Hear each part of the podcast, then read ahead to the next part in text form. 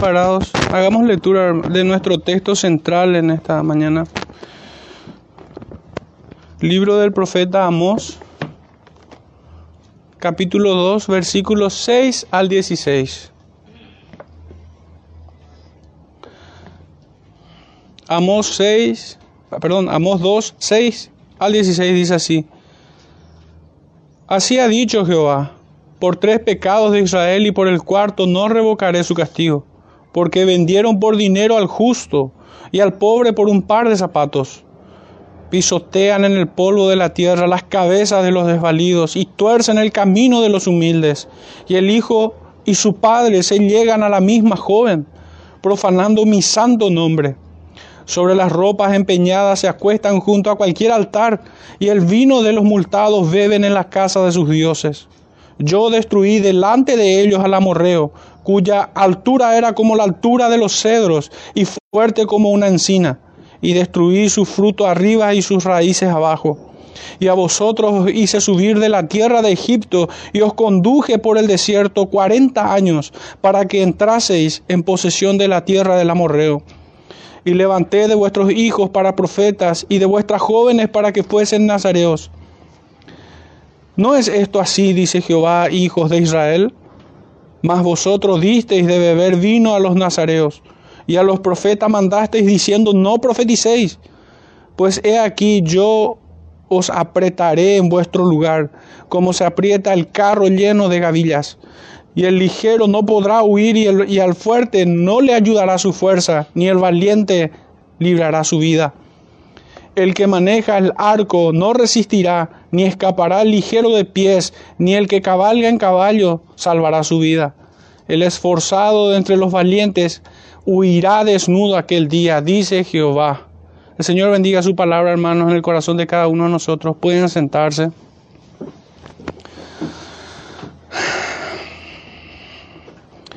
Una cita bastante extensa, hermanos, así que no me demoro en compartirles el título de este sermón el juicio de Dios contra Israel una advertencia a la iglesia de hoy. Y para buscar un cuadro, hermanos, en las escrituras del tema que encontramos aquí, porque esto no es que ocurrió una sola vez, no fue la primera ni tampoco fue la última. De hecho, que la rebeldía de quienes se hacen llamar petulantemente pueblo de Dios persiste hasta nuestros días.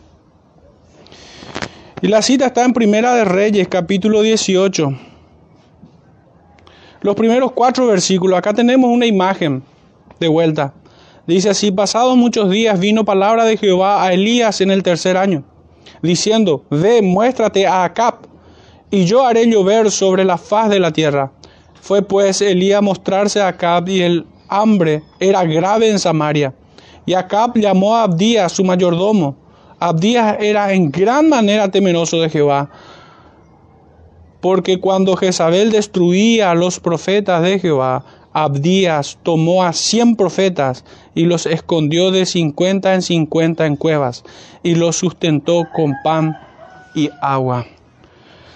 Terrible imagen, la de un rey impío, cuyo reino era impío y cuyos gobernados tampoco se escandalizaban por todas las atrocidades que allí ocurrían encontramos un personaje, un instrumento de Satanás, aquí en la cual es Jezabel, que mandaba matar a los sacerdotes del Señor. Pero el Señor, en su providencia, no solo en su amor para con aquellos profetas, los cuales fueron preservados sus vidas, sino incluso por la misericordia de Dios para con este pueblo rebelde, el Señor no quitó de su pueblo su testimonio sino que preservó sacerdotes. Y Elías era el primero de ellos. Hermanos, cuando de un pueblo, de una nación, o incluso pudiéramos reducirlo un poquitito más, cuando de una congregación es quitado aquel profeta de parte del Señor, aquel que enseña, que exhorta, corrige y consuela de parte del Señor, es la peor desgracia que puede tener una congregación. Cuando manos impías quitan a aquellos que profetizan en contra de los impíos, el fin de esa congregación está cercano. Y por más que prosperen números, no será más que un cementerio de almas muertas. Y la iglesia solamente va a parir hijos muertos en tal caso. Es la peor desgracia. Pero en su divina providencia el Señor preserva. Nunca se ha quedado esta tierra. La humanidad nunca ha quedado sin uno que testifique los caminos del Señor. Siempre hubo uno. Siempre hubo uno que testificase en contra de ellos. Y aún el silencio, como leemos en Génesis, clama en contra de aquellos impíos que se erigen muchas veces como autoridades en, en las naciones, en las iglesias. Nuestro primer punto, hermanos, va del verso 6 al verso 8. Y por subtítulo dice así, acusaciones contra Israel. Nuestro texto en estos primeros versículos nos muestra los pecados positivos denunciados. Me refiero a esto, que es denunciado abiertamente con positivo, no que sea bueno en alguna manera. No, sino que están denunciados los pecados. Si bien empieza con el mismo oráculo con el que el profeta fue denunciando a los pueblos paganos e incluso a su propio pueblo, Judá. Pues dice, así ha dicho Jehová. Y es que habiendo sido ya juzgadas todas las naciones paganas de derredor de Israel, e incluso Judá, su pueblo, ¿Israel no sería juzgado? Típicamente es la naturaleza de los hombres más perversos el suponer que no serán atrapados y juzgados, que el juicio no les alcanzará. Su naturaleza le inclina a pensar de manera torcida. Esto más bien nos comunica con total claridad que todos los hombres, sin excepción alguna, serán juzgados por Dios. Aquí cierra entonces el círculo del Señor, juzgando a Israel, habiendo pasado por los seis pueblos paganos, Judá y ahora Israel. Por tres pecados de Israel y por el cuarto, no revocaré su castigo. Habían pecado una y otra vez su maldad había llegado al colmo. En nada se diferenciaron de los pueblos paganos, y por ello su castigo es tan irrevocable como su impenitencia. Pero la dureza de Israel sobresale de entre los pueblos, que aquí se cita. Pues aunque viendo un desfile de pueblos enjuiciados, estos ni siquiera se inmutaron. Habiendo escuchado siete veces el juicio de Dios, no se arrepintieron. Y no solo esto, sino que aún se opusieron descaradamente, como ninguno de los otros pueblos hizo, se opusieron descaradamente al Señor, a su justicia y a su profeta. Sus antecedentes delictivos superan a los pueblos anteriores. Y, y he enumerado cuatro. Y coste que nosotros entendemos que cuando el profeta dice que por tres pecados y por el cuarto, en realidad está apuntando a un pecado sin número, por decirlo de alguna manera. Habían pecado hasta el colmo, su maldad había sobrepasado toda expectativa, al punto que ya no había esperanza de arrepentimiento en ellos. Es que por esto su sentencia de que su castigo no será revocado. No porque el Señor carezca de su atributo divino, la misericordia. No, sino porque el hombre perseveró en su impenitencia. Recordemos una vez más, hermanos, que el último pecado, al menos en mi comprensión, que el hombre lleva consigo, el último pecado que carga sobre sus espaldas es el no haberse arrepentido. Pues escrito está que Dios manda a todos los hombres que se arrepientan. Pero aquí hay una breve lista que nos, que nos abre un panorama aún más terrible. Eran verdaderos delincuentes, se convirtieron en delincuentes despreciables los de Israel. Vendieron al justo, nos dice el texto, pervirtieron el derecho y toda forma de justicia. Este, este pecado señala o apunta a aquellos magistrados, jueces y oficiales que administran justicia. Estos y a su clase de dirigente. No, no atendían las causas justas de los vulnerables y así eran tenidos en poco, siendo agraviados por aquellos que debieron defender sus causas o sus causas. Hermanos, la agresión es algo feo, es algo terrible.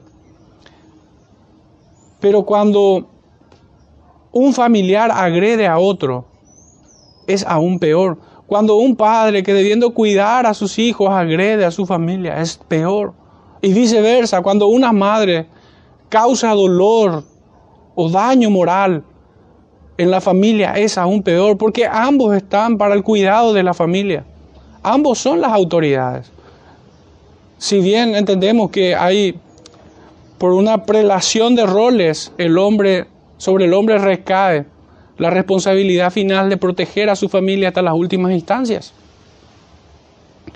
Entonces es mucho más atroz ver en aquellos jueces, magistrados y oficiales de justicia que debieran luchar por las causas, por las causas de aquellos menesterosos, por aquellos menos favorecidos, que ellos terminen siendo sus propios verdugos, confabulándose con otros verdugos. Es como si el criminal perteneciese al mismo sindicato de los jueces. O que el abogado se corrompa y traicione la causa de su defendido. Esto no es cosa extraña en nuestro tiempo. El soborno era la moneda de cambio que inclinaba la balanza provocando un trato desigual ante la ley. Y esto era según la cara del cliente. Sí, pues toda sentencia judicial estaba subastada al mejor postor. El juez, tal como una ramera, era comprado por dinero o incluso se regalaba a sí mismo por un par de zapatos, pues estaba dispuesto a dictar un fallo con tal de sacar algo e incluso expoliando o exprimiendo al más menesteroso de entre su pueblo. Su moralidad se fundamentaba sobre la traición y el cohecho. Esta era la radiografía de aquellos que pervertían el derecho y corrompían toda forma de justicia. Hacer daño constituía un método aceptable contra los pobres si de beneficiarse inescrupulosamente se tratase. Esta era la mentalidad o el axioma popular de aquellos jueces.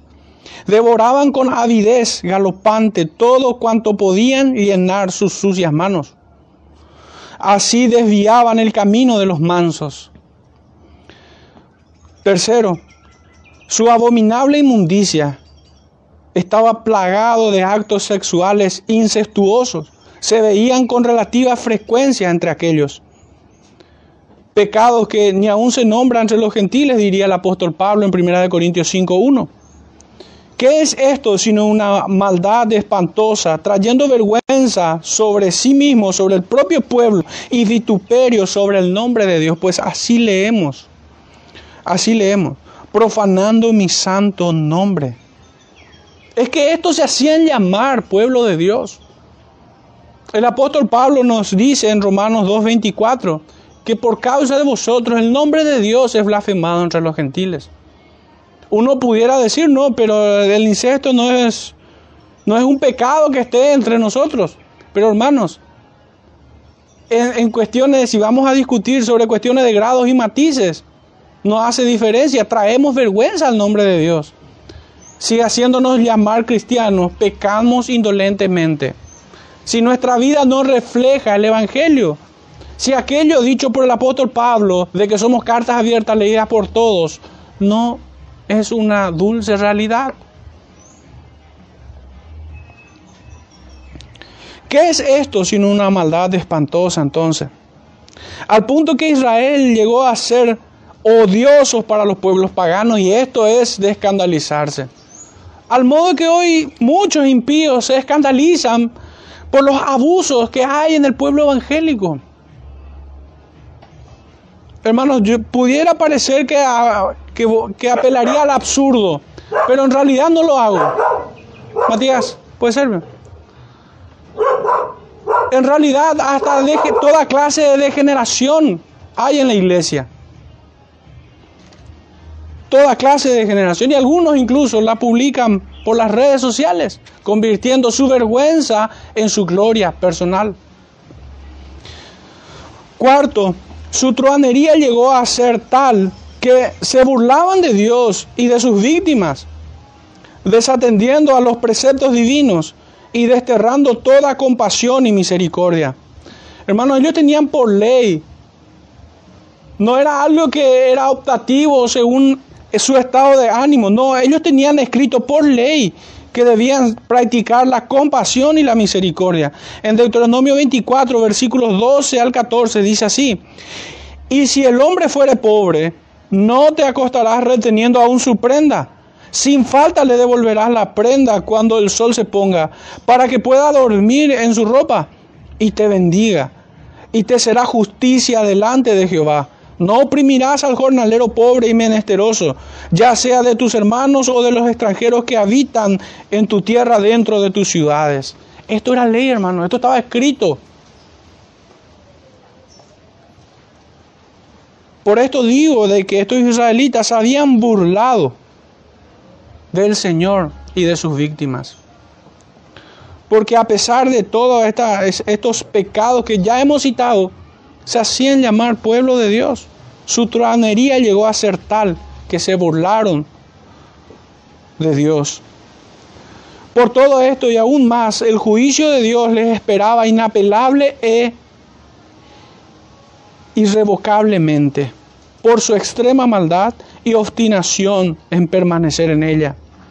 Estos, así como muchos hoy, son los que simulan ser parte de la iglesia, pero se comportan como aquellos israelitas, de quienes su religiosidad es pura profanación. Hermano, y qué triste tener que comparar la peor expresión del ser humano con Israel y no con un pueblo de los Baales. Suena la verdad que desagradable, irritante, pero es que Israel se convirtió en algo peor que aquellos edomitas, que aquellos amonitas, que aquellos de Sodoma y Gomorra. Habían pecado terriblemente en contra del Señor y en contra de su pueblo. El profeta comienza con pecados menores, tal como vino presentando a los pueblos paganos, y va creciendo en maldad de quienes Israel es el peor.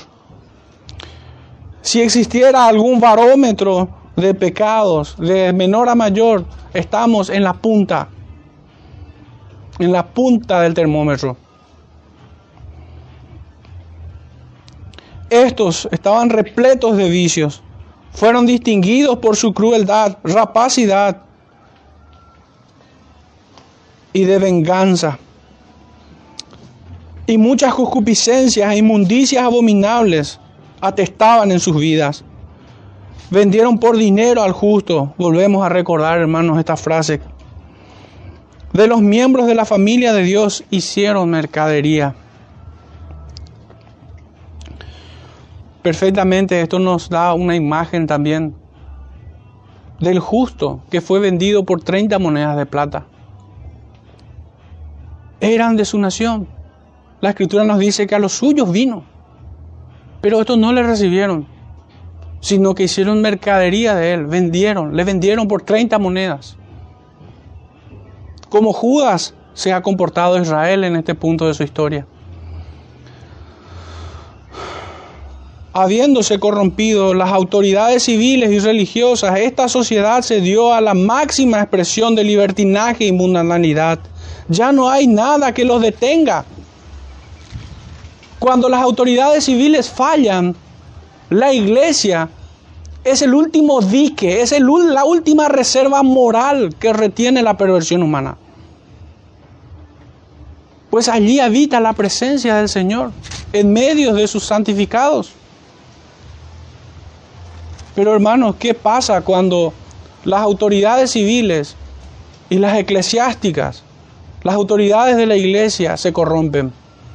Ya no existe ningún retén moral, ya no existe ninguna reserva de moralidad, sino que todos, tanto el, el, juez como el sacerdote, son impíos. Aún en mi casa he hallado maldad, dice el profeta. De Jerusalén salió la hipocresía. Algunos torpes profetizaban en nombre de Baal y otros fortalecían las manos de los malos. Pareciera ser que el profeta Jeremías no estuviese hablando hoy mismo con voz audible. Esto ocurría en aquellos días y hoy no estamos lejos de esta misma realidad. ¿Cómo poder imaginarnos a un israelita promedio de, aquel, de aquellos días? Y no es algo muy lejano al de nuestros días, pero a modo de ilustrar el punto, les rogaría que se hagan la idea de que estos israelitas fueron como demonios que estaban en prisiones de oscuridad y que por un momento fueron liberados a su libre albedrío. ¿Cómo piensan que reaccionaría este demonio? Furiosamente, hermanos. Furiosamente iría en pos de su pecado.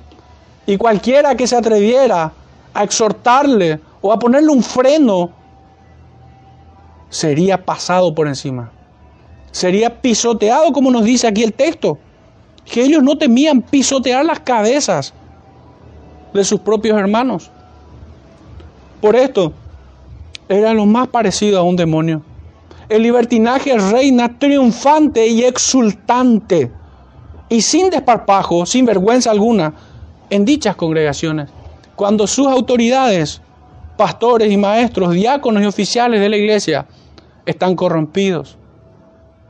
Y no me voy a poner a hacer un inventario de iglesia, ni mucho menos, hermanos.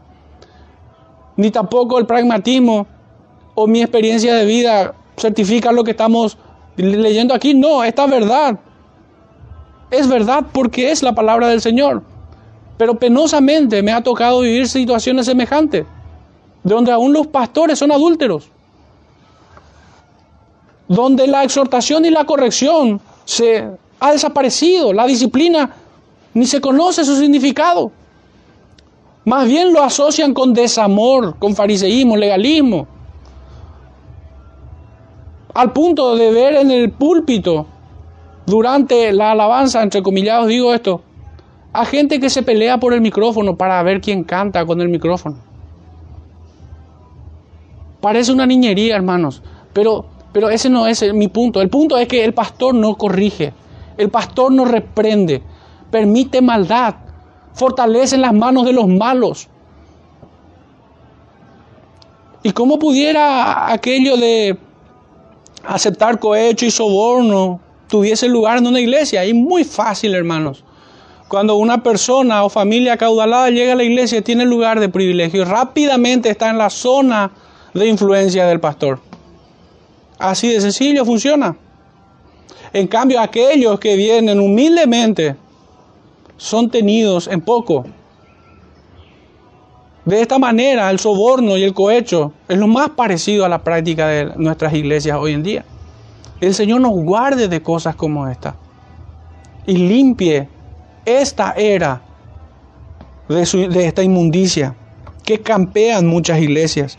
La codicia depravada era el impulso de sus corazones, que ansiosamente saciaban sus bajos instintos, bebiendo, emborrachándose, aprobando las bebidas embriagantes. No es extraño, hermanos.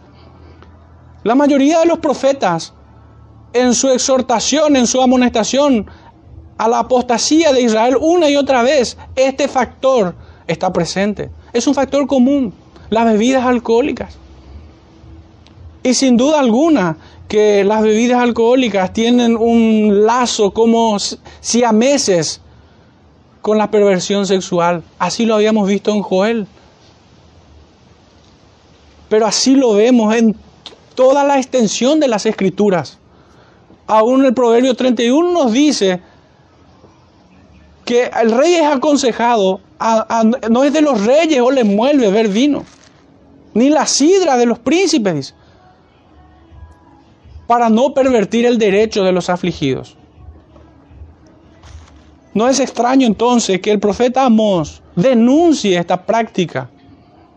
Hermanos, y una vez más insisto, y no puedo dejar de hacer una nota al margen de esto, que en cuanto a las bebidas, Acá no se discute en cuántos centímetros cúbicos ni grados de alcohol.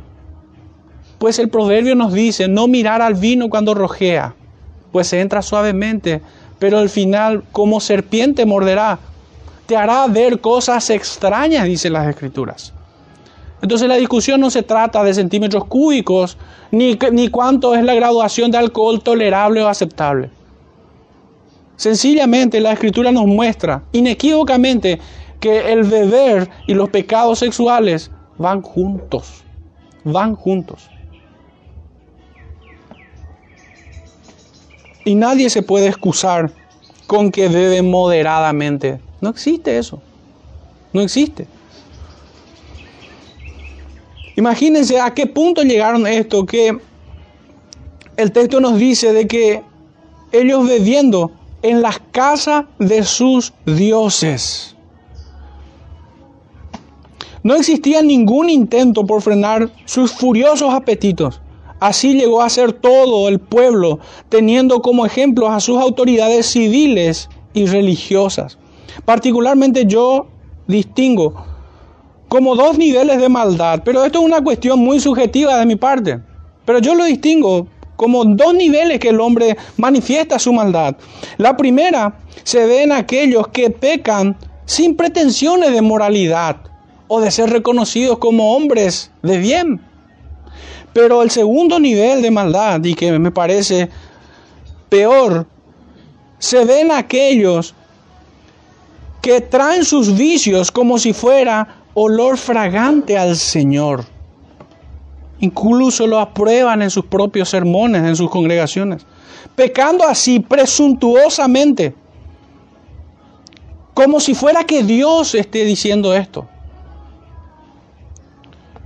Como es el caso de los cristianos bebedores y borrachos que beben haciendo gala de su suprema arrogancia para decir que el Dios Santo los aprueba, cuando en realidad están condenados en aquellos que practican indolentemente el pecado. Y esto no es raro, pues los hipócritas convierten en cueva de ladrones el templo de Dios. Así lo ha dicho nuestro Salvador en Mateo 21, 13. Asistiendo estos regularmente con la extraña idea de no estar condenados. Esto no es más que una crasa superstición babilonia, de Babilonia, un sacrificio a los Baales. ¿A qué me refiero, hermano? Insisto de vuelta en el punto. A tener la extraña idea de no estar condenados. Eso es una superstición. Es como el ignorante cree que tiene paz para con Dios porque desconoce del juicio que se cierne por él, sobre él. Bebiendo los templos estar saturados de adoración, los están de inmundicia y de obscenidad cual burdeles o casa de citas. Estos son los que están totalmente incapacitados, son disminuidos espirituales, por decirlo así, porque permanecen muertos en sus delitos y, pecados.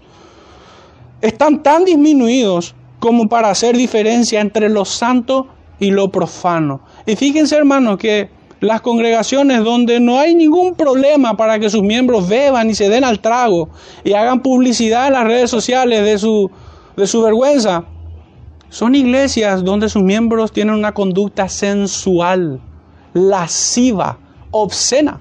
No es raro. Es que una cosa está ligada a la otra, indefectiblemente. El alcohol es un instrumento de Satanás para que las personas se embriaguen. ¿Cuántas familias, hermanos? Si sacamos este punto del contexto de la iglesia y miramos a nuestro alrededor, la sociedad toda, hermanos, ¿cuál es el flagelo que más aflige a las familias? Díganme si no es el alcohol. Es un factor común para la miseria humana.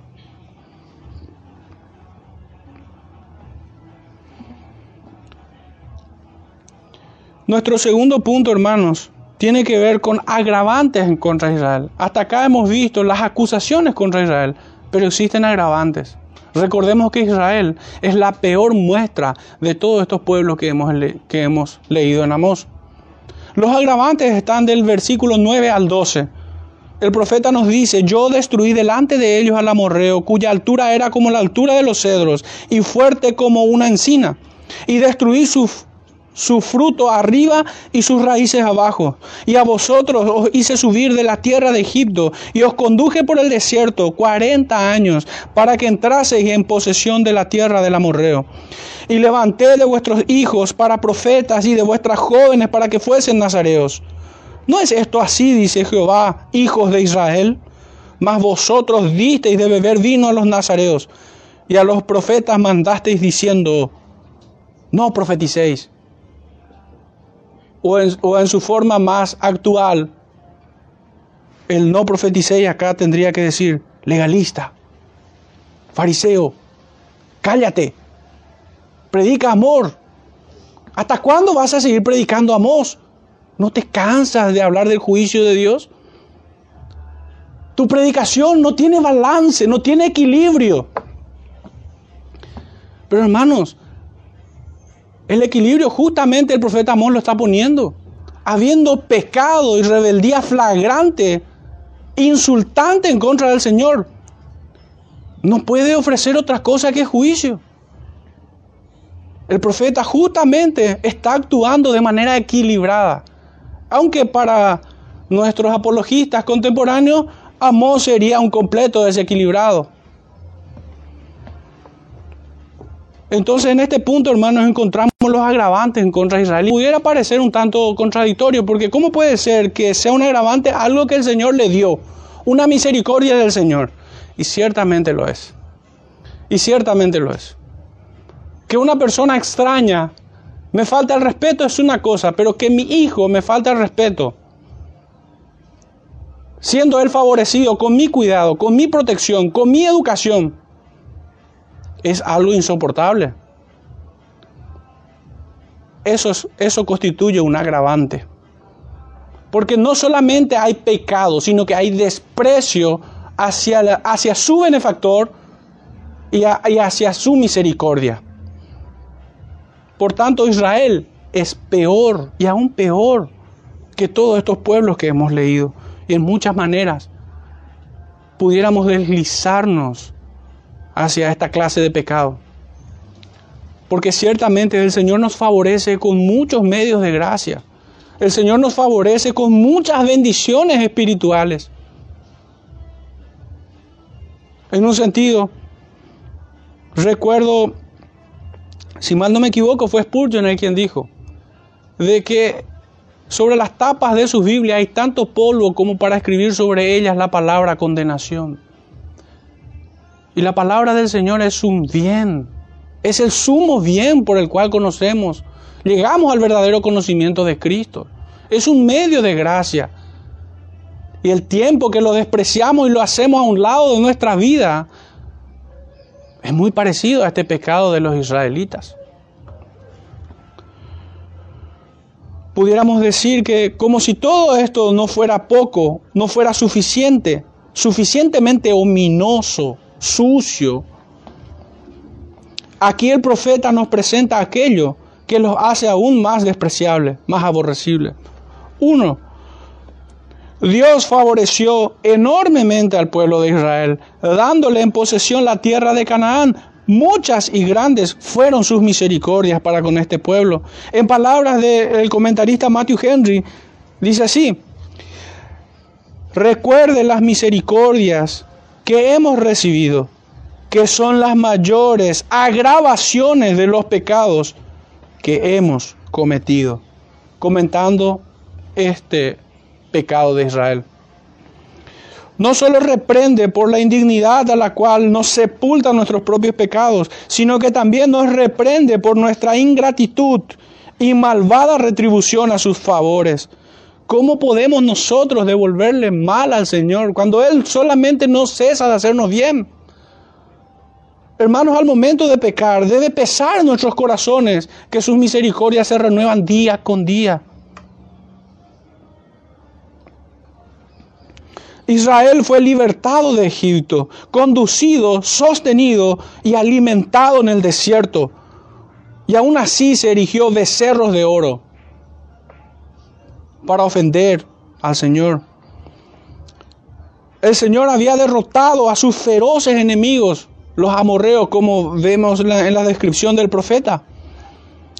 Y también le fue dado por heredad la tierra de Canaán. Los nativos de, de aquellas tierras fueron removidos, fueron quitados y le fue dado a Israel. Hermanos, muchas y grandes misericordias recibieron de parte del Señor el pueblo de Israel. Y esto constituye un agravante en palabras del comentarista Matthew Henry y así también lo creo. Nuestro segundo punto y es que también tenía, y esto sería segundo agravante, también tenían enormes privilegios espirituales como pueblo de Dios. Disponían de ayudas para el alma. Ellos no estaban desprovistos de la ley que es santa, pura y perfecta, que convierte al alma. Si bien no tenían un templo ni el sacerdocio, pero esto era por su propia culpa al dividirse de Judá y alejarse de Jerusalén. Aún así, Dios no dejó a sí mismo sin testimonio en su territorio. Tenían profetas poderosos. Dios levantó en medio de ellos a profetas que fueron maestros de la piedad para enseñarlos, reprenderlos y consolarlos en todo tiempo. Fue un alto honor que de sus familias Dios tuviera siervos. También tenía a los nazareos, que eran brillantes ejemplos de piedad. Cuánta bendición para todo un pueblo, hermanos esto también constituía un agravante. Muchas y más bendiciones espirituales venían sobre ellos. Bendiciones materiales y bendiciones espirituales tenía este pueblo. El tercer, el tercer agravante es francamente indignante. Porque aquello que ellos recibieron como una misericordia del Señor, ellos lo corrompieron es como si el Señor les entregara pan o agua y ellos la contaminaran para enfermar al pueblo.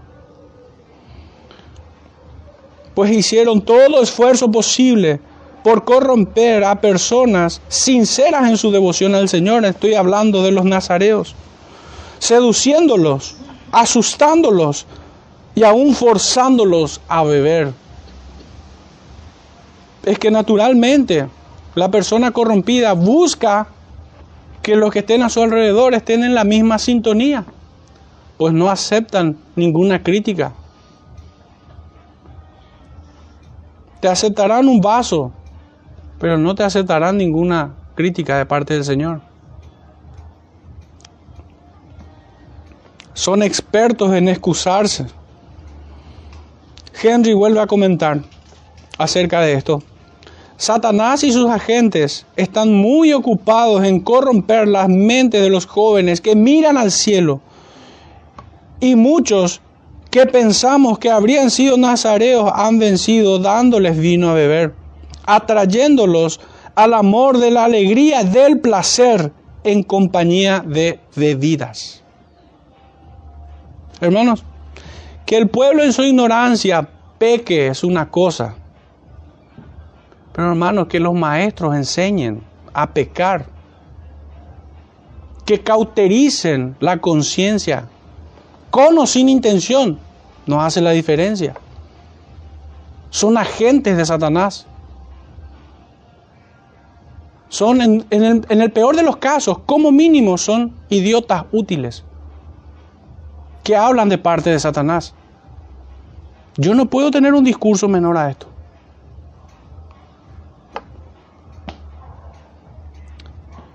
Es terrible lo que se ve aquí. Qué impresionante sería que un médico dé veneno a su paciente.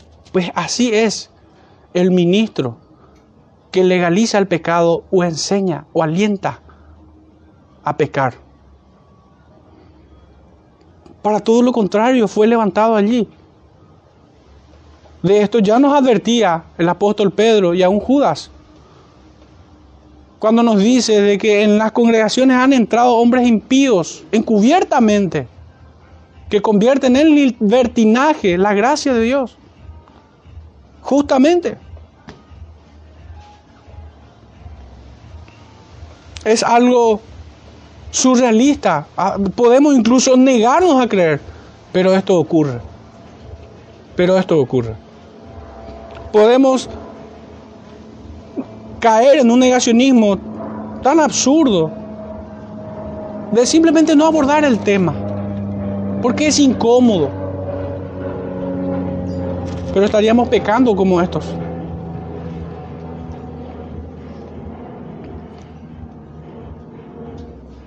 Pero por si fuera poco, hermanos, no bastaba con corromper a los nazareos.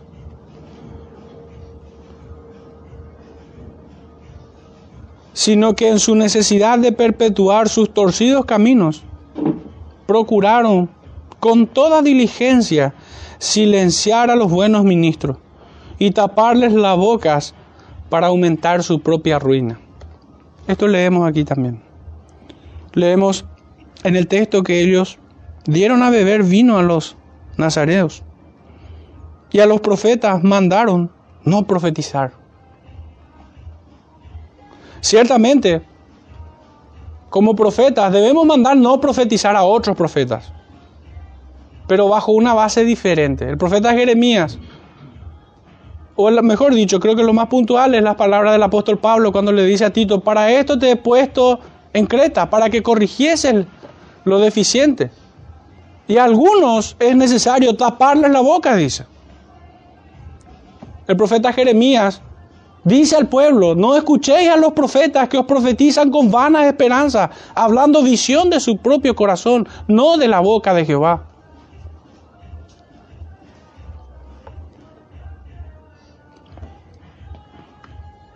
Finalmente, hermanos, nuestro último punto, una ruina y condenación irremediables para estos.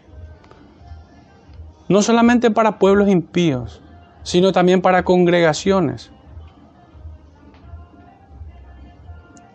que califican en la misma condición que este pueblo de Israel. Y esto cante este último punto, este tercer y último punto, a los versículos 13 al 16, hasta el cierre. Y dice así, pues he aquí yo os apretaré en vuestro lugar, como se aprieta el carro lleno de gavillas y el ligero no podrá huir y al fuerte no le ayudará su fuerza, ni el valiente librará su vida. El que maneja el arco no resistirá ni escapará el ligero de pies, ni el que cabalga en caballo salvará su vida. El esforzado de entre los valientes huirá desnudo aquel día, dice Jehová. Qué tremendo es esto. Y es que estos serán hundidos bajo el peso de los juicios divinos. El Señor en Deuteronomio 32, 35 les dice, mía es la venganza y la retribución. A su tiempo el pie resbalará, porque el día de su calamidad está cerca. Ya se apresura lo que les está preparado. Esto dice el Señor. Nadie podrá huir y en vano pelearán, en vano lucharán, pues Dios se glorificará en su ira santa sobre estos impíos impenitentes.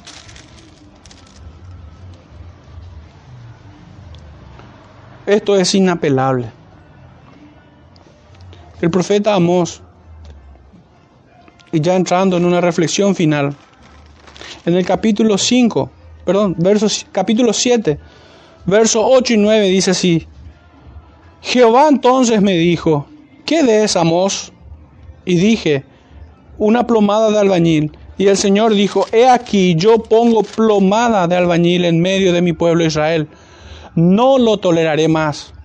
Los lugares altos de Isaac serán destruidos y los santuarios de Israel serán asolados.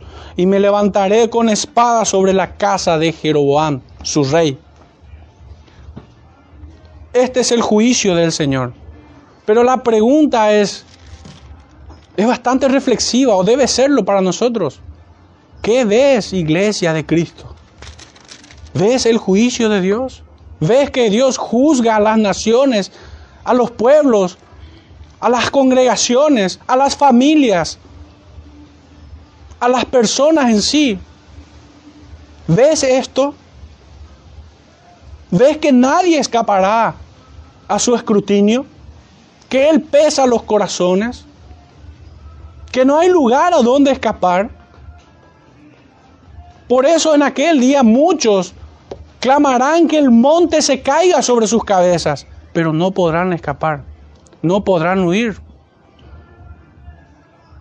Está establecido que el hombre muera una sola vez y después de esto el juicio. No hay espacio para más. Todo hombre será convocado en su tribunal.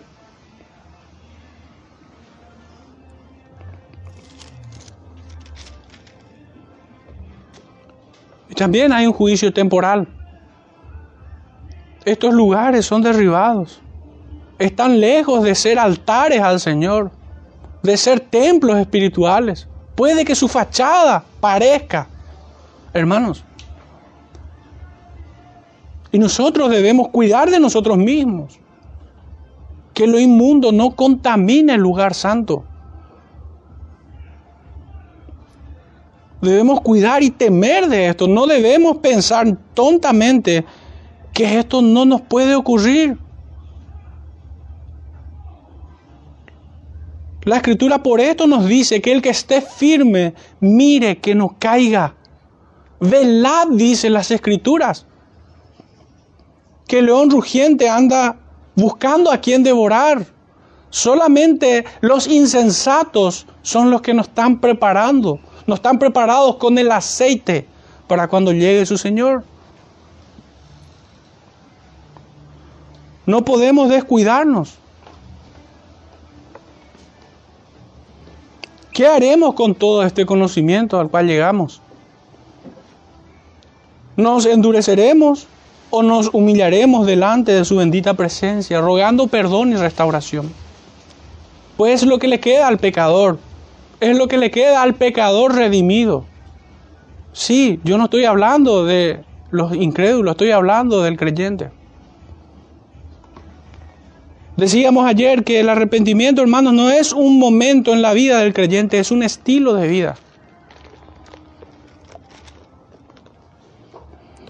Si bien nadie puede acusar a los escogidos de Dios, porque Cristo es el que justifica, hermanos, nuestros pecados demandan arrepentimiento delante de la justicia de Dios.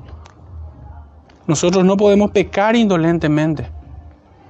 Solamente aquellos quienes buscan al Señor en el arrepentimiento serán restaurados y reconfortados como el apóstol Pedro. Serán confirmados en su fe. Los que se endurecen serán reprobados. De esto no hay duda. Proverbios 28, 13 y 14. con esto cierro. Dice así. El que encubre sus pecados no prosperará mas el que lo confiesa y se aparta alcanzará misericordia. Bienaventurado el hombre que siempre teme a Dios, mas el que endurece su corazón caerá en el mal. Hermanos, que el Señor nos ayude a caminar delante de su presencia, porque ciertamente delante de Él andamos. Oremos, hermanos, para cerrar este tiempo. Padre Santo, una vez más te rogamos de tu gracia y favor, Señor. No nos abandones, Padre. No tomes en cuenta nuestros pecados. Líbranos, Señor, aún de nosotros mismos. Te rogamos, Padre, que nos venzas cada día, que sometas,